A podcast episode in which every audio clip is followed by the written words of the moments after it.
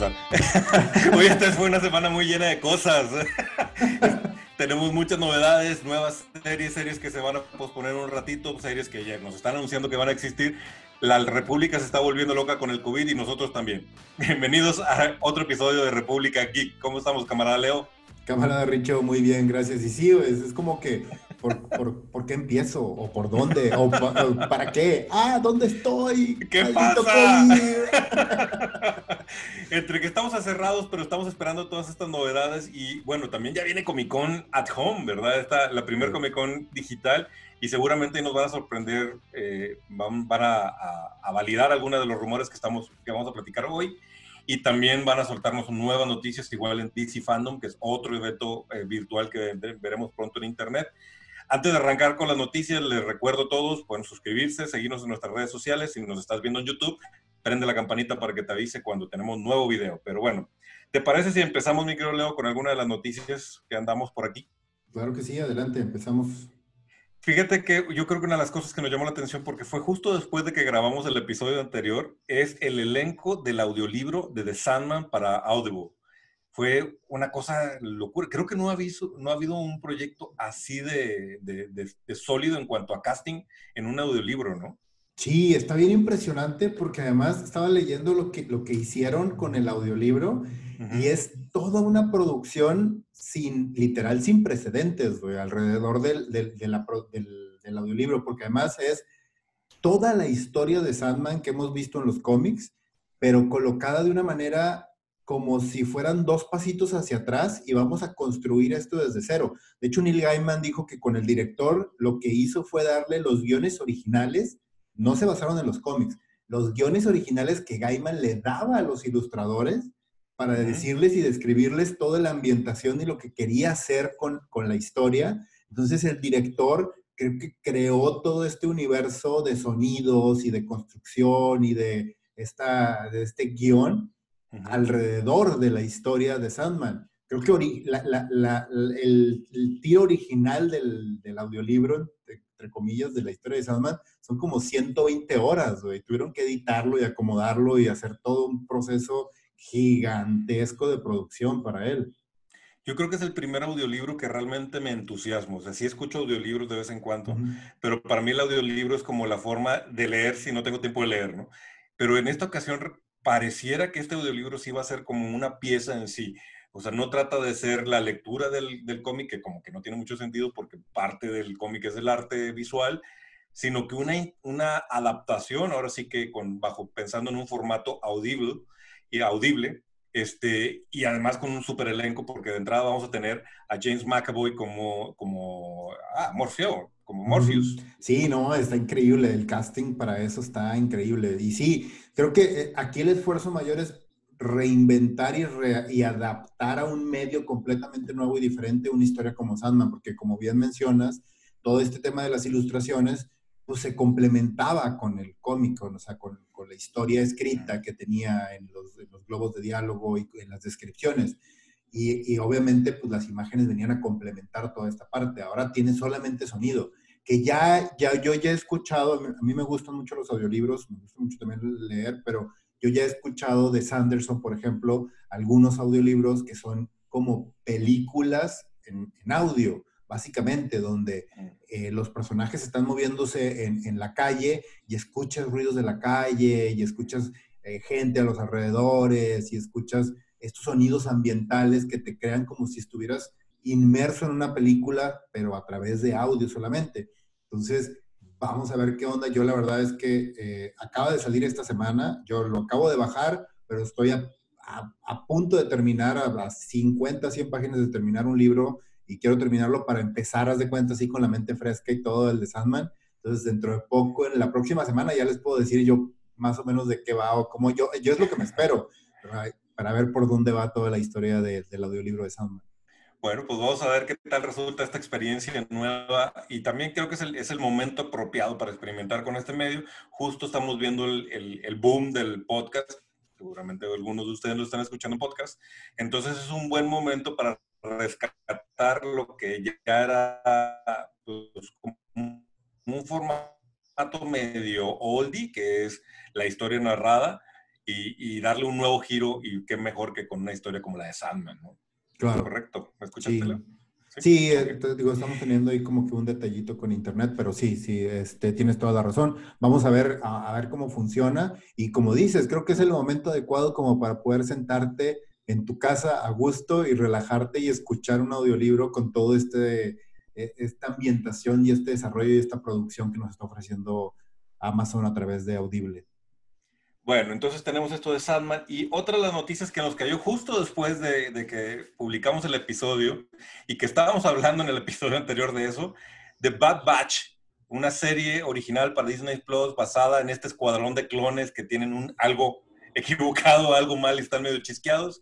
Estábamos platicando de eso, que era importante y que era un, un camino que seguir para contar más historias de Star Wars y ¡pum! Disney Plus nos dice, ahí va, y producida por Filioni, que evidentemente la persona apropiada para encargarse de esa propiedad. Denle todo lo de Star Wars a Filioni y ya, güey. O sea, así de sencillo, güey. Ya, eso es todo lo que pedimos. Y, y, de hecho, ahorita que mencionas eso, a mí también me da mucho la atención, nos estamos volviendo profetas nosotros. La semana pasada también estábamos hablando precisamente de lo chingón que sería una adaptación o, hacer algo con el cómic de Invincible. Y resulta que Amazon acaba de anunciar también que está preparando una serie animada de Invincible con un mega casting en voces también, o sea, eh, empezando por Zachary Quinto, que va a ser el protagonista. Entonces, eh, la verdad es que pues, lo que está haciendo Amazon a ese nivel me parece increíble porque de entrada está The Voice, está bien chingona, o sea, la verdad es que es una muy, muy buena serie. Se la recomendamos a todos los camaradas para que vayan a verla. Y, lo que puede hacer con Invincible a un nivel animado y con un casting así, híjole, la verdad es que sí me entusiasma. Sí, fue una buena decisión hacerlo animado, como que lo que habíamos pensado y de lo que habíamos platicado, ah, pues una adaptación, e incluso decíamos que sea como, como tratando de ser una especie de serie de CW como Arrowverse, y luego que te muestren lo que realmente hay detrás de la historia, pero yo creo que haciéndolo animado todavía puedes hacer algo mucho más llamativo. También creo que la decisión viene de que ahorita no puedes filmar, no puedes claro. equipos de producción. Pero el hecho de tomar la ruta animada le da, le da otra forma de, bajar y adaptar este cómic que es muy bueno y hacer una experiencia distinta que a lo mejor ya se sale de lo que ya hemos visto, ¿no? Como que ya hay muchas adaptaciones este, live action de los cómics el tratar de hacer lo que hicieron con Spider-Man Into Spider-Verse, de darle una identidad gráfica interesante que sea parte del proyecto de adaptación, creo que puede ser una muy, muy buena idea y sí me entusiasma bastante ver qué va a pasar con esta serie. Sí, de igual forma, este, algunas eh, otras, otros anuncios que ha habido esta semana también acerca de, de, series de ficción y series de, de sci-fi y de fantasía han estado interesantes, otras ya en una cuestión personal, no tanto, la verdad, pero que sí acaban de anunciar este, también esta semana que eh, vuelve Star Trek a la pantalla y regresa con una serie animada que se llama Star Trek eh, Lower Decks, que para nuestros camaradas es así como que el, pues, los equipos del inframundo casi casi, o sea, de que la raza. La raza, pero, pero creo que es, o sea, Star Trek no es tanto eso en realidad, o sea, eh, eh, porque te habla de todos estos personajes terciarios, o sea, ni siquiera secundarios, estos personajes que están debajo de, debajo de, debajo de todo lo que sucede dentro de la nave de, de, las naves dentro de Star Trek, porque no, no, no, estoy seguro si, la verdad es que no estoy tan seguro de que sea dentro del, del Enterprise la historia, pero es a través como de una historia tonta, divertida, comedia, comedia física, comedia como, como medio pendeja dentro del, universo de Star Trek. Y la verdad es que a mí nunca me ha parecido así Star Trek, o sea, y nunca ha tenido este feeling y nunca ha sido de esa manera.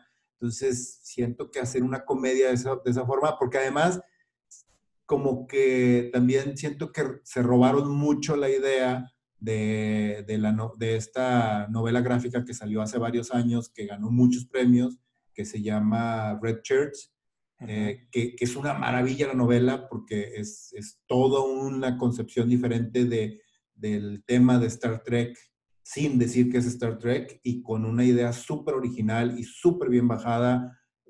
También una gran recomendación, esa novela vale mucho la pena leerla y no quiero decirles mucho para no spoileárselas para aquellos que quieran acercarse a leerla, pero sí me pareció como que muy sosa, muy tonta y nada que ver con el espíritu realmente que representa Star Trek, porque Star Trek sí es, yo la considero como esto, así como hay high fantasy, este, lo considero como high science, fiction, o sea, o sea, hardcore, o sea, diferente, es, es, está al mismo nivel que Battlestar Galáctica y que otras series, o sea, diferentes, vaya parece como que lo que están tratando de hacer es buscar diferentes formas de explotar la franquicia, ¿no? Eh, están viendo que igual que Star Wars tienen que medio diversificarse, eh, animaciones kid friendly, novelas, a lo mejor un poquito de humor, para tratar de pescar más audiencia y que la franquicia siga viviendo, pero pues bueno, ese es otro intento de, diversificar Star Trek y pues a ver qué tal, qué tal resulta y qué otro tipo de ideas detona el hecho de que estén trabajando y que estén eh, sacando esto. Otra adaptación animada que anunciaron en esta semana y que me parece también muy interesante es que Usagi Yojimbo, no sé si todos los camaradas saben sobre este cómic independiente que tiene años existiendo y quizá algunos lo conocen a Usagi Yojimbo, que es como un samurái este, conejo, lo conocen como parte del elenco de, las Tortugas Ninja, Teenage Mutant Ninja Turtles, porque aparecía en los cómics y eso hizo que aparecieran ciertas animaciones y pareciera que es como parte de su universo, pero en realidad es un cómic independiente. Bueno, Usagi Yojimbo va a tener una, adaptación eh, animada en Netflix producida por James Wan. Entonces creo que esto pinta para hacer algo de calidad. Sí, sí, también eso me llama mucho la atención porque es uno de esos cómics así medio oscuros que se han mantenido y se mantienen por años y años y años con una base de fans este, que realmente están interesados en el personaje y, los autores y los creadores se toman la molestia de crear historias y mantenerlas de una manera muy chingona, muy buenas durante años precisamente para eso, para contar una historia y, y no verse influenciados por ningún tipo de fuerza mayor, así como sucede con las grandes industrias como Marvel y DC, pero... Snyder este, Exacto.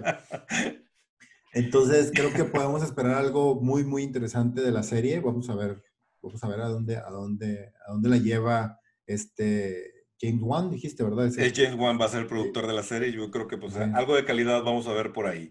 Otra cosa así, noticia fuera de lo común, es que Keanu Reeves se estrena como escritor de cómics para un título en Boom Studio que se llama Berserker y que tiene que ver también con una especie de cazarrecompensas. Él va a coescribir el cómic, en realidad no va a ser el, que, el escritor del cómic, el escritor va a ser Matt Nick, que sí tiene una larga carrera en Dark Horse, en Vértigo, este, sobre todo en Valiant.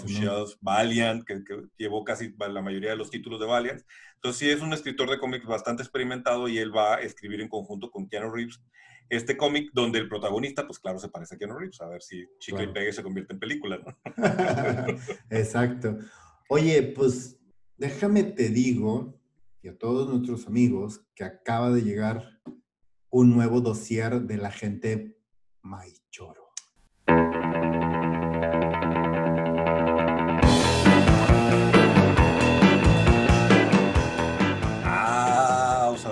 Descubierto nuestra gente encubierto. ¿Qué ha descubierto la gente encubierto? pues ahí les va. El agente Machoro acaba de llevar un nuevo dossier y dice, se rumora muy fuerte que la nueva película de James Bond, sí, la que se iba a estrenar en mayo, está en serios problemas y que ya se está mandando a hacer reshoots, para quitarle o disminuir el hecho de que James Bond tiene una hija de 5 años y todo un rollo feminista de que la gente nuevo 007 es una mujer y afroamericana. Que toda la película se la pasa diciéndole a James Bond que es un dinosaurio. Entonces están haciendo como que hay cambios estructurales en la película que ni siquiera ni Spectre se le había partido tanto en la madre James Bond como en esta nueva como influencia millennial, o sea, están ah. tratando de, de como que irse al ADN, al core del personaje. Dice, en la mitología del personaje todo está cambiando. Quizás sería mejor retirarlo, ¿o qué opinan? Dice, a estas alturas del partido, tres meses después del supuesto estreno planeado, estar mandando a hacer reshoots, híjole, es una pésima señal. Es una mala señal, muy mala señal. Y bueno, es que James Bond... Para cerrar, ajá, y para cerrar, y esto te va a interesar a ti. Y para cerrar, ya hemos estado hablando hasta el cansancio del Snyder Cut, que la gente me me está regañando. pero, no queremos hablar del Snyder Cut, pero no podemos evitarlo. pero la República Geek estará preparada para una posible salida de, de Lucas Cut. ¿Tú crees? Híjole, no sé, O sea, la verdad es que hay una, hay, una, hay una rumor de que esta, la última película de Star Wars, y ahorita regresamos a la parte de lo de James Bond, hay una parte que eh, eh, Abrahams la grabó de una manera como medio rara. Estaba grabando y editando, de hecho la editora cuenta esta historia de que fue una completa pesadilla grabar la, tercera película de, de Abraham, la última que acabamos de ver, porque grababa y hacía como tres versiones de la misma toma y se editaba en ese mismo momento y se mandaban bloques de esos textos para ver cómo iba a armar. ¿Se hace cuenta que cuando terminaron de grabar la película, la película al mismo tiempo de que estaba terminando de grabarse, estaba terminada como con 10 versiones diferentes de la historia, hacia dónde iba y cómo iba a quedar? Y esas versiones se le fueron entregando a diferentes personas para que hicieran ediciones y acomodaran los bloques como mejor ellos quisieran. Y dicen que en, los, en, en, las tomas que hicieron en, estas proyecciones antes de salir al, al, mercado, que los grupos de gente, ya sabes, que meten a las salas de cine y ven y dicen, no, pues es que a mí me pareció mejor esto, a mí me pareció malo esto, esto me pareció muy así, y hacen la última edición para ya salir al público a nivel general es, que la, la secuencia, la edición que mejor calificación tuvo fue la de Lucas. Mm. Porque obviamente hubo una versión del estudio, hubo una versión de Abraham, hubo una versión de Lucas y hubo otra como tercera o cuarta versión, no me acuerdo de quién más. Y que el estudio dijo no, y que Abraham también dijo no, aunque esta haya sido la que más haya gustado, nos vamos a quedar con esta versión oficial. Entonces, a su madre, o sea, es... Ay, no sé, tengo mis sentimientos ah. encontrados con estos director Scotts. Ya sé, yo también. Son muy interesantes, pero ya tomaste tu decisión, ya es la película que querías contar, listo, ¿no? Eh, no sé, yo también siento como que luego también pierde chiste el, el estreno, eh, la emoción, la mitología de la película. Ah, no sé. Ah, por, mí la pueden, por mí la pueden quemar la película, o sea, y deshacerse de ella y que no haya existido jamás. Me gusta más el rumor de que van a ser como, ah, sí, ahí está, y se van a ir hacia lo que quiere contar Filioni con Fabro, y van a empezar a cimentar otro tipo de universo, de manera que llegue un punto en que sea tan querido lo que estos dos crearon, que ya puedan pasarle por encima al de Abrams. Eh, eso me parecería como más, más lógico, más natural que tratar de decir, bueno, no, esa película que viste no es la buena, esta es la buena y vamos a ver si te gusta más, igual nos pegamos a esta. E, esa parte a mí como que me molesta. ¿no? sí, la única bronca, y, ahí sí es, es así como que es un sabor agridulce, porque la única bronca es que sí hay un precedente de que una película se puede mejorar a un grado de convertirla de culto con un director Scott, que es Blade Runner de Ridley Scott. Ese, es el único pedo, güey, que nos digan, es que nunca se ha hecho y nunca ha funcionado, güey. No, sí ha funcionado y sí se ha hecho, entonces... Pero no siente el precedente de una franquicia, que creo que... Sí, claro, ese es el pedo. Es, la parte agridulce que hice, a ver, este, pues ya compré bonito, ya fui al estreno de la, de la medianoche y ahora resulta que eso no existió porque pues no, no elegiste bien, híjole, no sé. Sí, es, como, es, como esas, esas series que inviertes 10 temporadas en ella y en el último episodio te dicen, ah, todo fue un sueño. Sí, qué coraje, güey. Exactamente, es esa sensación. Y además, no, como que no terminamos de entender si, de quién es la culpa, porque puede decir, la culpa es de Snyder, la culpa es de J.J. Abrams, pero no, hay todo un estudio tomando decisiones detrás y hay estudios de mercado. Yo, yo soy de la idea, y bueno, me muerdo la lengua por todos los años que he trabajado en mercadotecnia y publicidad, pero yo soy de la idea que, que los focus group no son la mejor manera de, de tomar decisiones. Eh, te ayudan, francamente, en muchos sentidos, pero también siento que cuando la gente la sientas en, en un cuarto a decir, ¿qué opinas? Opina de más. Entonces, no me gusta mucho cuando el estudio depende mucho de estos screenings para tomar decisiones de por dónde se va. Creo que en muchos casos, cuando las decisiones son libres de, de screening, quedan mejor porque son más naturales, porque es más la visión del director. Creo que en el caso de Star Wars pareciera que eso les está estorbando. Hay demasiado negocio de por medio.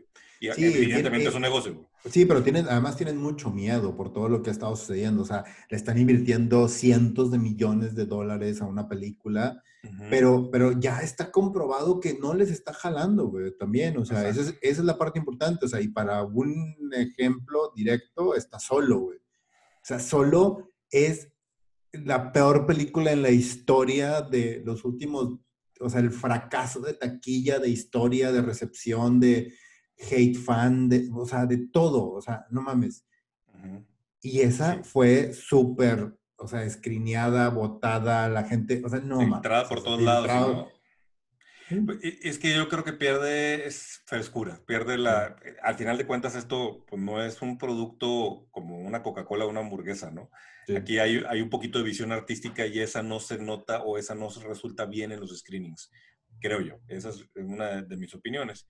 Tomando el asunto del James Bond, también creo que aquí estamos, y ya hemos platicado en varios episodios de esto, de cómo este, esta alarma o este filtro con el que estamos empezando a ver las cosas donde lo correcto y lo incorrecto se, se ponen, en, se contrapuntean y estamos en una delgada línea en donde algo dices es que esto es racismo, esto es violencia de género, y creo que James Bond cae justo en esa línea porque parte del mito, pues es que el vato es un womanizer, ¿verdad? El vato es un mujeriego, utiliza a las mujeres, utiliza a sí mismo como, como forma de entrar y, convencer a través de su atractivo y, y, su forma de, de ser, ¿no?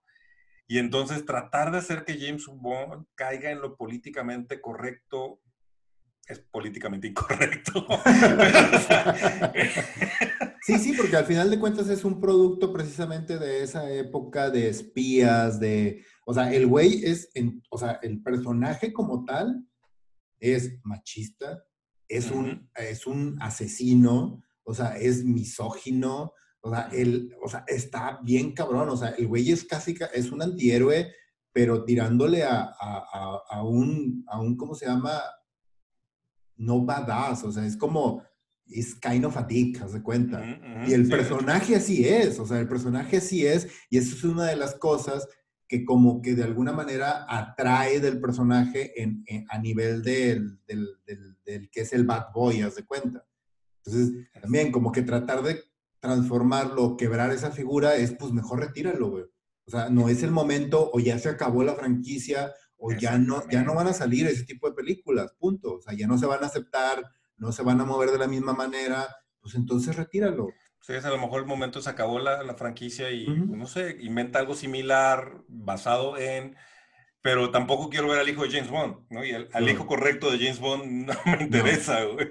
Entonces, eh, no sé, son de esas cosas que de verdad tenemos que filtrar tanto. O sea, pues la gente así es, existe el vato que es así, que logra lo que quiere con, con ese tipo de trucos, ¿no? A lo mejor desglorificarlo podría funcionar. Digo, el mismo Han Solo eso es también. Han Solo también es, un, kind of a dick, o sea, trata mal a la princesa, la princesa le, le contesta mal y esa es, la dinámica interesante de esos dos personajes. A lo mejor a James Bond le hace falta su contraparte, le hace falta su princesa Lea, ¿no? que, que medio lo ponga en su lugar y, y, lo haga ver que no eres tan chingón como pareces, güey, ¿no? Claro.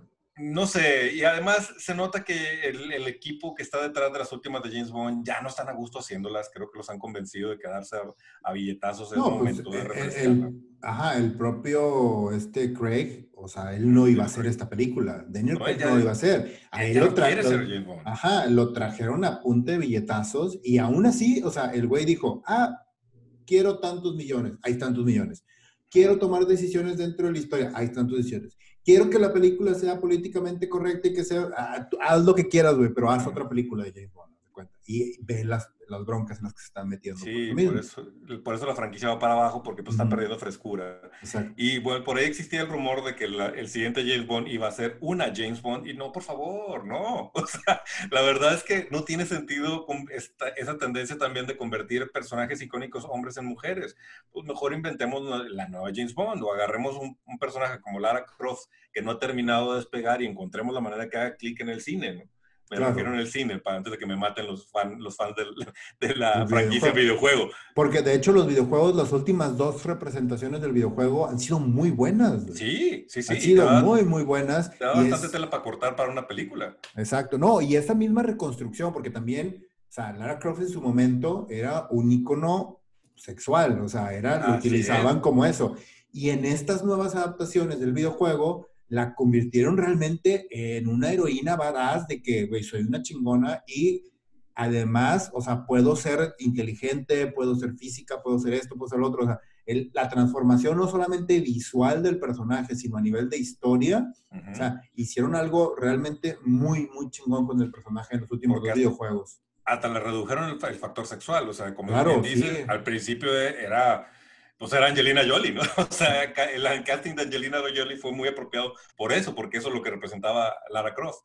Pero ahora con esta nueva, y de hecho a mí me gustó mucho el casting de, de esta Alicia Vikander para hacer Lara Croft en la última versión. Lástima que la película no es buena. Sí, la película es mala, pero los videojuegos, de hecho la película está, está como que más, a ser más cerca a los últimos videojuegos, pero, pero no, no lo logra despegar, o sea, realmente no lo hace tan bien. Es muy buen casting Creo que había mucho potencial. Todavía pueden hacer algo interesante con esa franquicia, pero sobre todo los videojuegos sí creo que valen mucho la pena, Bueno, pues buen informe del, de la gente Maestro. Vamos a, a, seguirle con las noticias de esta semana. Otra de las cosas que nos llamaron la atención por ahí, tristemente, The Falcon and the Winter Soldier pierden su fecha de estreno. El, el Winter Soldier. El Soldier. el, el, el, el soldado del invierno, pues, para no... este, pierden fecha de estreno, ¿no? Eh, no está cancelada la serie, sí la vamos a ver, pero no sabemos cuándo, porque pues, no la terminaron de filmar porque el pinche COVID. Exacto, sí, güey, están teniendo broncas ahí con ¿Quién eso. ¿Quién sabe cuándo vamos a ver esta, esta serie que, pues sí, lo que hemos alcanzado a ver de adelanto se ve como que se va a poner muy interesante.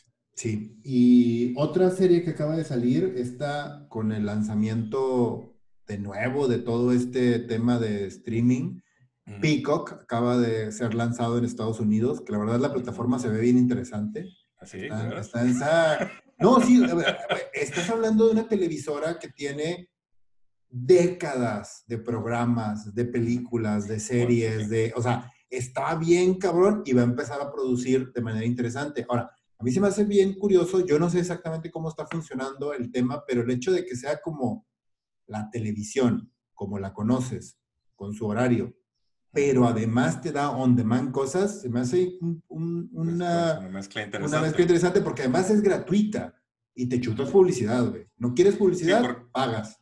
Es como una especie de HBO, pero gratis. Exacto, es como una especie de HBO gratis con la publicidad que te da la televisión normal y si no la quieres esa publicidad, pues la pagas por eso y, la verdad está dentro del rango de precios usuales de, de, de streaming, pero Pico que acaba de presentar y abrió su plataforma con varios estrenos y entre ellos hay uno que me llamó mucho la atención, que tengo muchas ganas de ver, que se llama Brave New World, que es basado en la novela de Aldous Huxley y que es, sí, es una maravilla el libro, es un clásico de ciencia ficción, es uno de los libros que todos los camaradas de la República tienen que leer para poder obtener y pasar su examen de pasaporte para la República Greek. tienen que leer a Brave New World, tienen que leer The Farm, tienen que leer Fundación. Además, Brave New World es terroríficamente previsora de lo que, estamos viviendo hoy. no puede ser, Y me llama mucho la atención porque creo que lo, que, o sea, lo que están contando los autores es que hicieron una adaptación y el, el, libro lo movieron al presente. Entonces, el hecho de que la, historia tenga tanta relevancia a nivel social, político y cultural en este momento, se me hace bien chingón. O sea, sí. Sí, sí, esto es el antecesor de Black Mirror. Ajá, exacto. Esa novela, sí, sí, Pero sí, a mí, desde que vimos el tráiler, que lo platicamos incluso aquí, me parece súper interesante esa adaptación y tengo mucha curiosidad de verla. Peacock no existe en México aún, así que veremos con quién van a hacer el trato para que nos llegue esa, ese contenido a Latinoamérica. El, que está haciendo esos arreglos casi con todos que los que no están a nivel global, como Hulu y como CBS y todos ellos, es Amazon. Amazon se está haciendo de muy buenas series precisamente por eso. Además, con Disney Plus incluso lo está haciendo. Amazon va a ser, el, yo creo que el, verdadero rival de, Netflix. El canalizador de todo eso, así de que está jalando todas las licencias. Y él sí tiene un beneficio bien cañón que es, pues no me contrates Amazon Prime, contrátame el servicio de Prime para recibir cosas en tu casa y te regalo Amazon Prime. Y con eso ya está con un pie dentro de la casa, ¿no? Sí. La verdad es el mejor deal que existe ahorita sobre la mesa, güey. O sea, sí, sí, la verdad sí. 99 pesos. y Amazon no nos está pagando, no nos está patrocinando, lo estamos diciendo ahorita. Amazon, patrocínanos. Pero también enderezó el barco, porque al principio yo contrataba Prime por, por, los, por las entregas. Y yo tenía ya Amazon Prime y lo tenía abandonado porque no tenía nada que ver.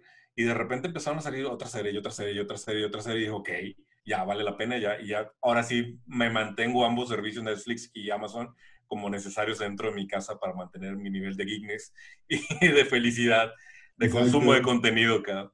Oye, otro, otro de las noticias interesantes, pero está en el mundo de los cómics impresos, güey, es que viene una secuela cómic de Rush Nunca he podido, nunca he podido decir esa palabra. Rush Rush Rush bueno, ustedes saben exactamente a qué personaje nos referimos de Watchmen y la va a escribir Tom King. Lo que me pareció genial es que esto es una secuela al estilo de la serie de HBO que, vi, espero que la hayan visto, es muy buena, este, que en realidad dice, a ver, el cómic es una maravilla, no lo voy a tocar, no voy a cambiar nada de lo que haya pasado en ese cómic, sino que voy a hacer una secuela de lo que pasó en el cómic. Y, es como este, esta secuencia de eventos de cómo Rorschach se convierte en, en una leyenda, como en una especie de de semidios de culto eh, dentro del universo de Watchmen, posterior a su muerte y que lo, lo desintegró y lo hizo pomada este Doctor Manhattan.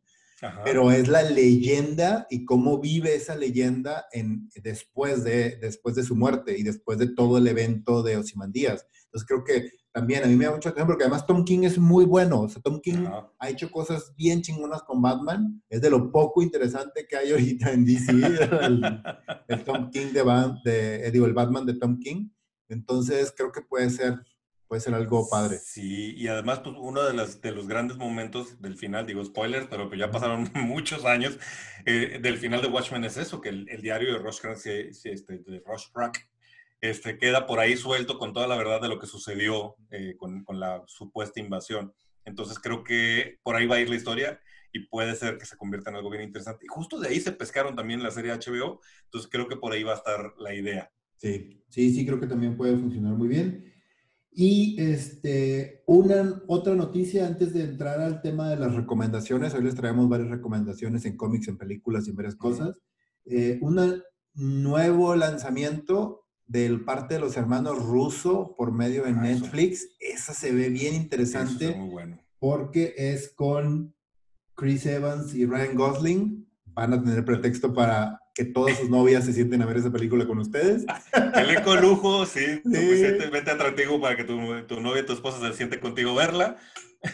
Este, y al parecer va a ser un, un thriller de espías con ellos como protagonistas. Decían que quieren hacer más o menos lo que hicieron con Winter Soldier, con el Soldado del Invierno, Capitán América, pero en un mundo real sin superhéroes, entonces van a ser espías, eh, rivales. Yo creo que ya con esa sinopsis ya me compraron y después de lo que lograron con Extraction, estoy ahí, estoy listo para ver eso. Eh, la verdad es que eh, tienen toda la razón, o sea, yo honestamente siempre he dicho eso de Winter Soldier o sea, Capitán América Winter Soldier a mí se me hace un parteaguas en el universo Marvel. Así es. Porque es una gran película de espías, súper bien hecha, o sea, con la cantidad de intriga, con la cantidad de vueltas de tuerca, o sea, la historia está bien chingona. Tú quita, quita todo la, la maraña de superhéroes y de cosas así alrededor de Winter Soldier y la verdad es un gran, gran thriller de espías. sí, la película se, sostiene completamente sin el escudo del Capitán Americano. Exacto, sí.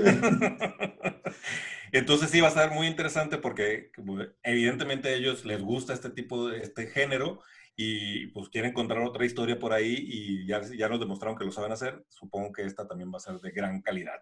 Sí, los hermanos rusos son grandes, grandes creadores de historias alrededor de este, de este universo de Marvel. Ellos ahorita son como semidioses ahí. Este, vamos a ver qué hacen ahorita con esto, porque, porque ellos lo van a dirigir, o sea, no, no se trata de ser productores ejecutivos o de darles la bendición, no, ellos la van a dirigir, Entonces... Y ya tienen a los dos gigantes comiendo su mano. O sea, Disney les abre la puerta para lo que quieran hacer y ahora Netflix aparentemente también ya les dijo, mira, lo que quieras hacer, adelante. Entonces, pues muy interesante hacia dónde van los hermanos rusos. Ojalá y hagan la película de Community que estamos esperando todavía después de tantos años. Ya sé, estaría bien chingón, este Que, para, para, Netflix estaría con madre, ¿eh? O sea, una película directa de Netflix pues, estaría chingón. Sí, que, es, un poco lo que, lo que va a hacer o lo que está esperando hacer este HBO con Friends, ¿no? Así es, así es.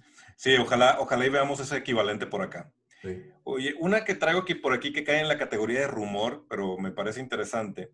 Eh, en esta semana se, se, confirmó que Noah Centeno, que es un, actor joven, va, se une al, elenco de Black Adam como Atom Smasher. O sea, eh, sería parte de la, de la liga eh, de Justice Society, ¿no? Y entonces, en teoría, pues bueno, ya tenemos a Thomas Masher, pues se supone que el resto de la liga debería aparecer por ahí en la película de Black Adam, ¿no? El asunto es que el rumor, esto es oficial, este chavo va a ser a Tom Smasher, pero el rumor dice que la fuente que anticipó que él iba a ser a Tom Smasher, también dijo que Armie Hammer y Eiza González, la actriz mexicana, que la neta no me late, pero ahí está, pero Armie Hammer y Eiza González van a ser Hawkman y Hawkgirl en una película.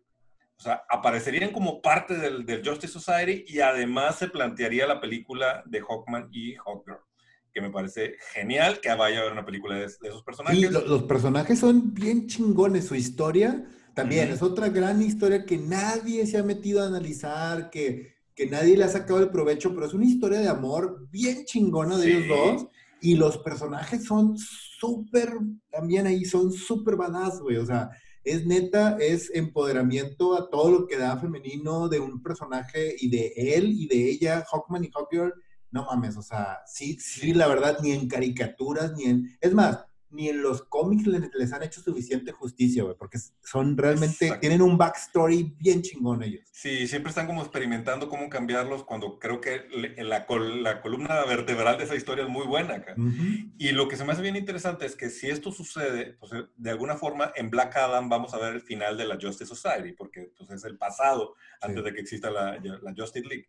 Pero estos dos personajes reencarnan entonces tendría todo el sentido del mundo que murieran en Black Adam y luego hubiera una película de ellos reencarnando quizá en el 2020 y tanto. Sí, o sea, y no, no, queremos dar como que muchos spoilers ni nada porque realmente cuando ves una película con una historia y con un background tan chido, este, eh, vale la pena verla, pero nomás les digo que la película esta que hizo Will Smith de superhéroe, ¿cómo se llama? Este... Uh, Hancock. Hancock. Es una vil copia de la historia de Hawkman y Hawkman. así es, una copia súper vil, así.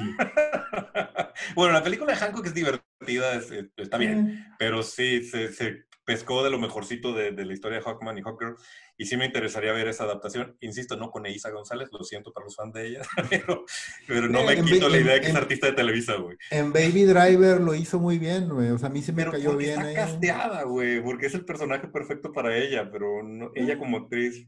Eh, en fin, en fin habrá, camaradas que se están enamorados de ella y que les gusta, aunque esté la mitad cirugiada, pero bueno, perdón, lo tenía que decir. Ya, antes de, entrar al, tema que vamos aquí medio a filosofar de la vida y, agarrar como nostalgia, también otra cosa que anda por ahí en el internet es que parece ser que DC Fandom, el, evento digital, va a tomar como es, o sea, va a agarrar la excusa para presentar a Ben Affleck como regresando a ser Batman. Está fuerte ese rumor. Va a ser su keynote. Todo esto sale porque los materiales que están promocionando DC Fandom en, internet están utilizando Ben Affleck como imagen. Como que lo que sea que va a pasar en DC Fandom tiene mucho que ver con Ben Affleck y con el Batman de Ben Affleck.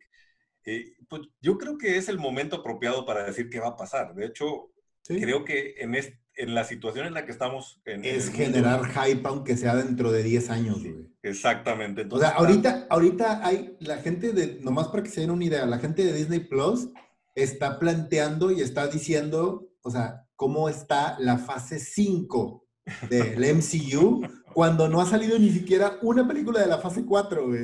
y está retrasada. y así, está el hype y así está la gente de ustedes tranquilos, ustedes tengan paciencia, va a jalar esto, va a jalar, o sea, así. Es que es lo que les queda a todos y por eso tanto DC Fandom como, como Comic Con at Home yo creo que van a estar llenos de noticias interesantes porque nos van a tratar de levantar el hype a todos para que para la cuarentena. Sí, sí, sí, sí. no te mueras, güey. quédate en casa, usa cubrebocas porque si no, no vas a ver todo esto, güey. Exacto, cuídate. Una razón más para cuidarte. Si no te preocupa tu salud, preocúpate por ver esta película dentro de dos años.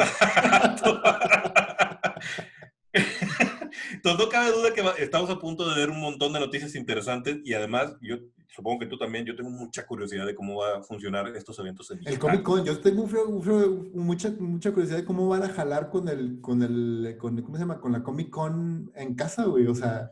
Sí, porque además esto nos va a sentar el presente de lo que viene. O sea, no creo que la Comic Con digital sustituya a la Comic Con física. Siempre seguirá siendo importante. Claro, pero creo que sí va a haber una apertura muy chingona a nivel de que, ok, allá puedes ir y vas a tener exclusivas y vas a ver cosas bien chingonas, pero en tu casa también vas a poder ver esto en live. O sea, vas a ser parte de la Comic Con y creo que eso va a ayudar mucho a a todo el universo del fandom también, a, acercar a la gente a, que vea y que viva la experiencia de una Comic Con. Y además también para llevar más gente a la Comic Con, que me pareciera que no necesitamos más gente en la Comic Con, pero también eh, pudiera suceder que en el futuro empiece, empiece a bajar el hype de los superhéroes y la Comic Con podría estar en problemas. Sin embargo, si seguimos presentándola como la gran fiesta que es y además nos abre la puerta a, a la gente que no ha tenido la oportunidad de estar ahí y, y digas, híjole, esto está perro, pero si estuvieras aquí, compadre, esto es lo que estarías viviendo, ¿no? Claro. Y, y sí, digo, vivir la Comic Con es una de esas cosas que no se cuenta, se, se experimenta, a pesar de, de, lo tedioso. A mí me tocó la Comic Con antes del hype, o sea, antes de que tuvieras que hacer un día de fila para entrar al, salón, al Salón H, y me tocó la Comic Con después del hype. Y a pesar de que sigue siendo ahora, más bien, a pesar de que ahora es un evento sufrible para, por las filas, sigue siendo una fiesta que tienes que vivir si, si, eres parte de la República. Entonces, a ver cómo se combina esta hora la experiencia física con la experiencia digital. Sí, sí, yo también creo que va a ser algo que va a beneficiarnos a todos, eh, la verdad. O sea, a largo plazo va a terminar por ser un beneficio para todos. Así es. Este, y, Oye, y esta semana también tuvimos un aniversario. Sí, bueno, antes, antes de entrar a ese tema, este, quiero nomás recomendarles a los camaradas de la República que busquen dentro de Hulu o dentro de los canales alternos que, tengan una película chiquitita, independiente, que la verdad me sorprendió mucho por, por, lo divertida que es y por, lo, por la visión diferente de un tema ya tocado durante varias, varias veces, que se llama Palm Spring. Palm Spring con eh, Andy Samberg, el, eh, este comediante de Saturday Night Live y de Brooklyn Nine-Nine, que Brooklyn Nine-Nine ahorita está en Netflix, veanlo, es muy divertido y está muy chingona la, la serie. Palm Spring es un visitar un, un, una historia que ya hemos visitado los amigos los de la República más antiguos con Groundhog Day y los más modernos que ya hemos visitado con Russian Doll, también en Netflix, pero con una vuelta de tuerca bien interesante y bien divertida. O sea, ya es todo lo que les quiero decir. Si la pueden ver, véanla. hasta ahí el hype. Muy buena, sí, hasta ahí el hype. Es muy buena, es muy divertida y le da una vuelta original. Es, es, es como ver de nuevo algo que ya conoces, pero súper fresco y diferente. Entonces, está chido eso, me, me gustó. Bueno, buena recomendación del camarada Leo para, para, los que estamos buscando más cosas que ver en streaming. ¿Cómo se llama la serie otra vez, recuerdan? Es, una película, se llama Palm Spring. Palm Spring. Sí. Con Andy Samberg. Pues bueno, pues busquémosla y veámosla y, la, comentamos pronto aquí en, en la República. Sí, el, protagonista es Andy, el protagonista es Andy Samberg y la protagonista es la mamá de How I Met Your Mother. Ah, y si la mamá de quién, ah, ya entendí por qué la mamá de. Pues Muy bien. Oye, pues este año, digo, este año, esta semana tuvimos un aniversario que nos pone a ti y a mí y a algunos camaradas que andan en la misma, en el mismo kilometraje que nosotros, a pensar, hijo de su madre, 20 años del el estreno de X-Men, cabrón. ¿Dónde estabas, Leo? ¿Dónde estabas, güey, cuando estaba estrenándose X-Men?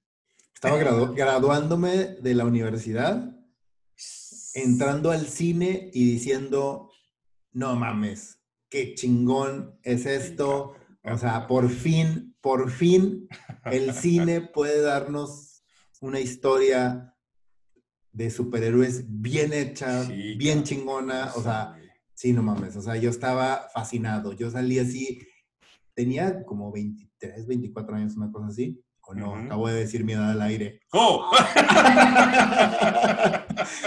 este, y salí fascinado, güey. Salí como niño de 10 años acabando de leer un cómic de Jim Lee de los X-Men de los 80. No, o sea, literal fascinado, güey. Así de que, güey, no mames que acabo de ver, qué cosa tan chingona.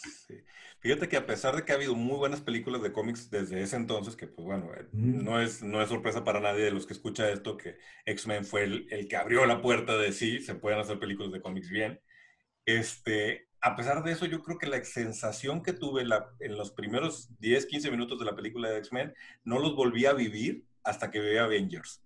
Sí. Esa sensación de no puede ser, no mames, estoy viendo un cómic, cabrón. Estoy viendo un cómic live, güey. O sea, esa parte, porque mucha gente nos va a decir ahorita, y seguro que mucha gente va a decir, no, no mames, es que Superman fue el que abrió y hay Batman desde Batman, el inicio. Batman, Returns, sí, sí. hay un chingo de películas muy buenas, güey. Sí, sí, sí, sí. Pero de hecho, o sea, incluso las primeras de Superman son películas que se adaptaron para el mundo de la televisión. Digo, para el, perdón, para el mundo, del cine. Para, esa, para ese público masivo del cine. Es más, incluso el Batman de Tim Burton se adaptó para el cine. No es el Batman de los cómics. No es el Batman que nosotros crecimos leyendo. Igual con Superman, igual con otras historias como, como diría Alfred, hay gente que quiere ver el mundo arder y lo voy a decir, Batman, The Dark Knight, es una chingonada película, pero es una adaptación, no es una, no es, vamos, no es fiel al cómic, cabrón. O sea, no exacto, no es el cómic. Ajá, y en el caso eso no es malo. Ajá, y está bien, no es necesariamente malo, pero, pero para todos los amantes realmente del cómic y de Marvel y de los X-Men, X-Men, la primera, es una adaptación casi fiel al cómic, güey. En, todo el sentido, en el villano, en la historia, en los motivos, en los personajes, todo, o sea, es una muy fiel adaptación y no es un, pues no, es que la gente no va a entender esto, o no, es que la gente no va a hacer, no, es que para el cine es diferente, no, güey, es una muy buena adaptación, fiel al cómic en casi todos los sentidos. Y eso, eso es una de las cosas más loables y que creo que ahí fue donde se abrió la puerta para realmente hacer adaptaciones que sean lo suficientemente fiel a, la base como al cómico, a las novelas gráficas, que realmente abrió la puerta para crear el universo de Marvel como lo acabamos de estar o como lo estamos viviendo ahorita. Sí, porque creo que el, gran cambio que vimos en X-Men y que no habíamos visto en las películas anteriores, digo, algunos de nosotros tienen edad para saber de qué estamos hablando, otros, otros no lo vivieron, pero antes de eso, cuando decías una adaptación del cómic al cine, lo que típicamente veías era algo que estaba pensando de, ah, para niños, ah, para ponerle colores, ah, para que se vea como muy kids friendly, muy buena onda, ¿no? Y algunas... Las, animación, las animaciones de los ochentas de superhéroes eran literal, metafórica y simbólicamente una caricatura, güey. exactamente.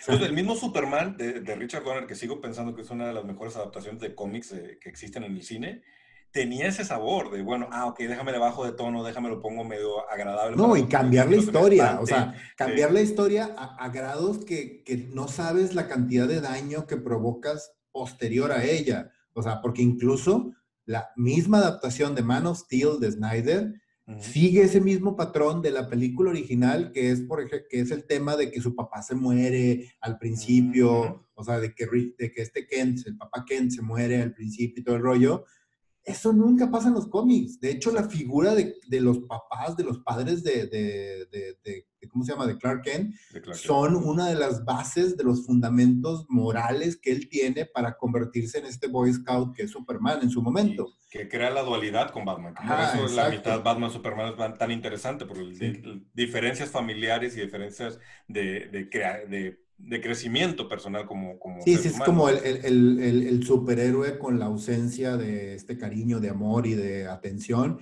y el fin como superhéroe con todo el cariño, con todo el amor, con toda la atención. Y, O sea, sí está muy padre esa dualidad. lástima que no lo han sabido manejar ni explotar de la manera adecuada. Pero te digo, y, ese mismo tema lo jalan y lo extrapolan, porque si, por ejemplo, la, adaptación de, de, Snyder, de Man of Steel, hubiera hecho realmente honor al cómic, hubiera cambiado un chingo de cosas. Es más, yo me hubiera ido directamente a, a The Man of Steel, el cómic de los noventas de John Byrne, que es una maravilla y es una de las adaptaciones más chingonas de Superman que existen realmente, porque mucha gente dice, ah, este güey te caga Superman porque no lo has leído y todo. No, güey, me caga porque lo he leído, tengo toda la vida leyéndolo, entonces por eso me caga, güey, porque sé que es malo, o sea, en muchos sentidos el personaje. Pero hay historias muy buenas, o sea, por ejemplo, es, esa saga de, de Man of Steel de John Byrne es una maravilla tiene una de, las, una de las mejores historias y mejores cómics, que es la saga de Supergirl. Para aquellos camaradas que leyeron esa historia saben de cuál estoy hablando. La saga de Supergirl de John Byrne es una maravilla. Y más moderno ahorita, eh, la de Grant Morrison de Man of Tomorrow es una joya. Y ese es el Superman que realmente vale la pena llevar al cine y a las grandes masas. Regresemos a X-Men, porque ya te fuiste a hablar de... Nos regresamos a X-Men. Eso fue lo que hizo este cabrón, o sea, este güey hizo una adaptación realmente muy buena de los cómics con los personajes y hizo el Wolverine que todos estábamos esperando. Exactamente, Hugh Jackman fue la gran revelación. Igual, el, Internet no era lo mismo en ese entonces. Entonces, cuando anunciaron que Hugh Jackman, un desconocido que además salía en, en obras de Broadway cantando y bailando, iba a ser Wolverine, era así como que, ¿en serio? Y resultó ser, creo que, uno de los mejores castings en la historia del cine, del cómic. Sí, sí, está bien. Probablemente sea el, mejor, ¿no? Él, él, y Robert Downey Jr.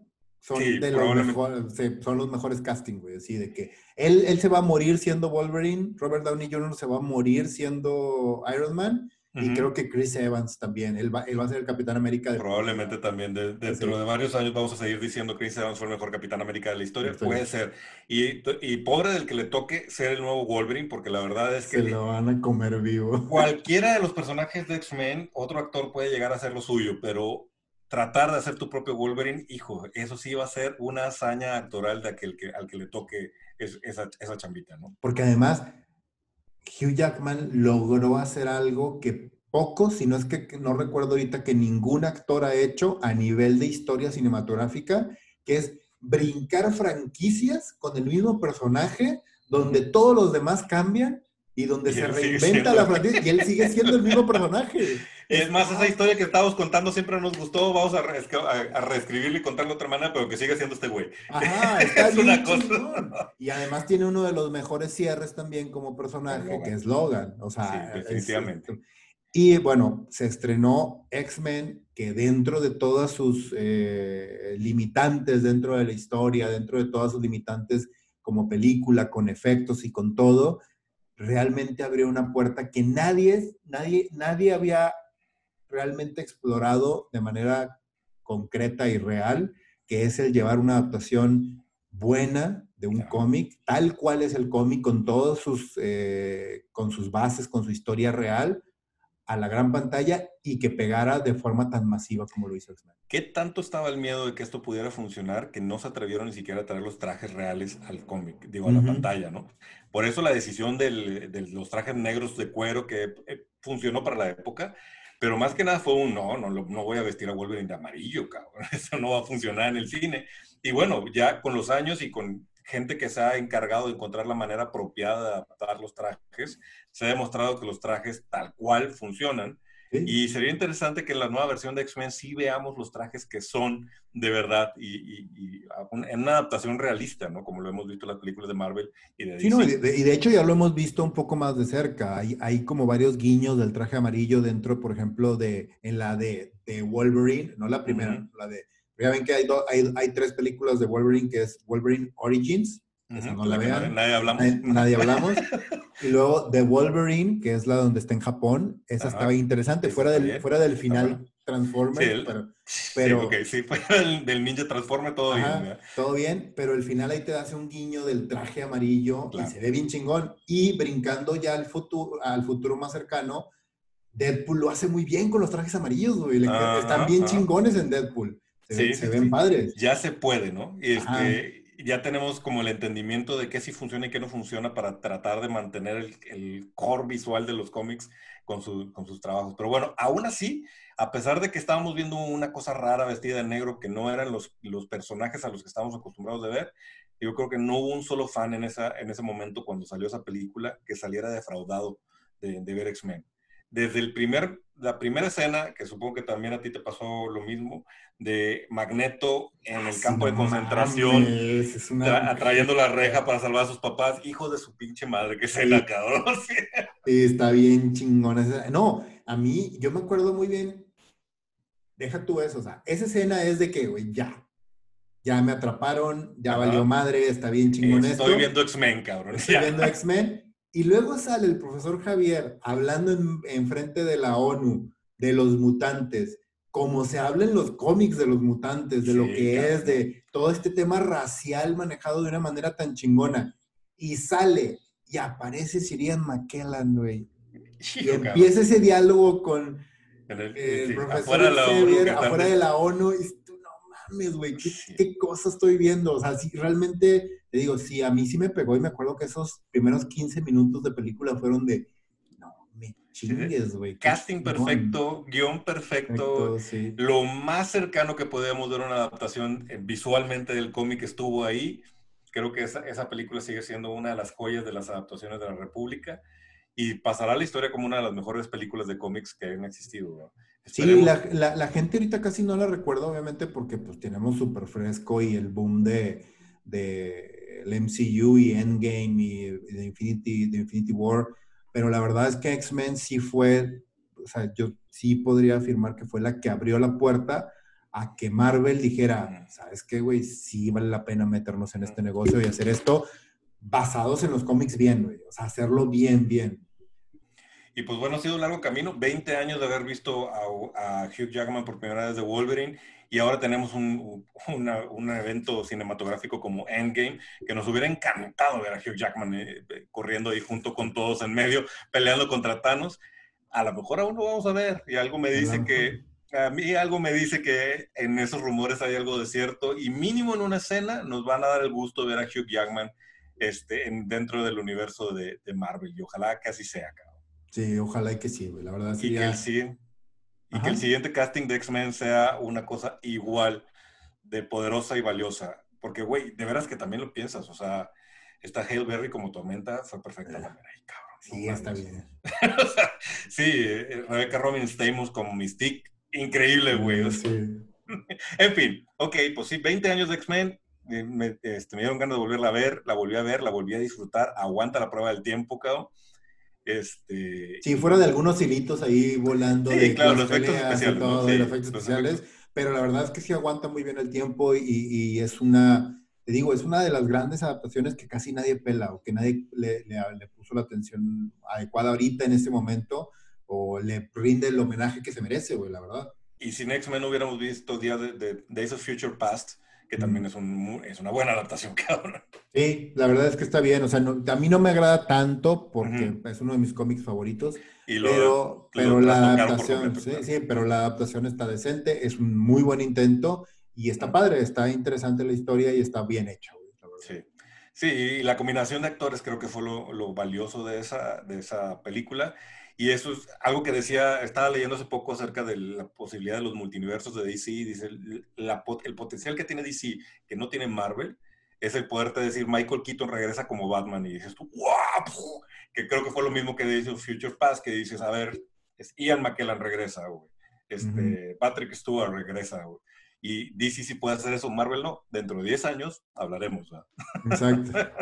Exactamente. Pero bueno, pues ya creo que ya hablamos y soltamos nuestra nostalgia geek en este momento, celebrando los 20 años de X-Men y dimos muy buenas noticias. ¿Alguna otra cosa que quisieras agregar, camarada Leo? Eh, no, de momento no. Lean muchos cómics, vean muchas películas, lean muchas series, lean muchos libros y disfruten de toda esta geekness que estamos recibiendo el día de hoy. Y creo que es un, es un gran momento ahorita en la actualidad para ser geek y para poder ver todo esto y disfrutarlo, la verdad. Sí, estamos viviendo un sueño, cabrón, algo que no, nunca pensamos que iba a suceder. Así que disfrutémoslo y también a cuidarnos. Estamos en los momentos delicados de la pandemia, no sabemos exactamente qué va a pasar próximamente con esta situación. Quédense en casa, sigan las, las instrucciones de las autoridades y aprovechen todas las posibilidades geeks de entretenimiento que tenemos directo en casa. Les recuerdo, por favor, eh, sigan en nuestras redes sociales, interactúen con nuestros contenidos, dejen los comentarios. En momentos hacemos, hoy, hoy ya no alcanzamos, ya como que ya duró mucho el programa, pero sí saludamos y comentamos lo que la gente nos deja en las redes sociales. Nos gusta mucho crear la plática y para eso es. Además, si nos estás siguiendo en YouTube, prende la campanita para que te recuerde cuando hay un nuevo video o te avisa cuando hay un nuevo video. Y si nos estás escuchando en el podcast, en, ya sea en Spotify o donde reproduzcas tus podcasts, suscríbete a esta lista para que te lleguen las actualizaciones y los nuevos episodios. Sin más por el momento, camarada Leo. Camarada Richo, todo lo que dijo él. Camaradas todos, muchas gracias y nos escuchamos en el próximo, o nos vemos si estamos en YouTube, en el próximo episodio de República Geek.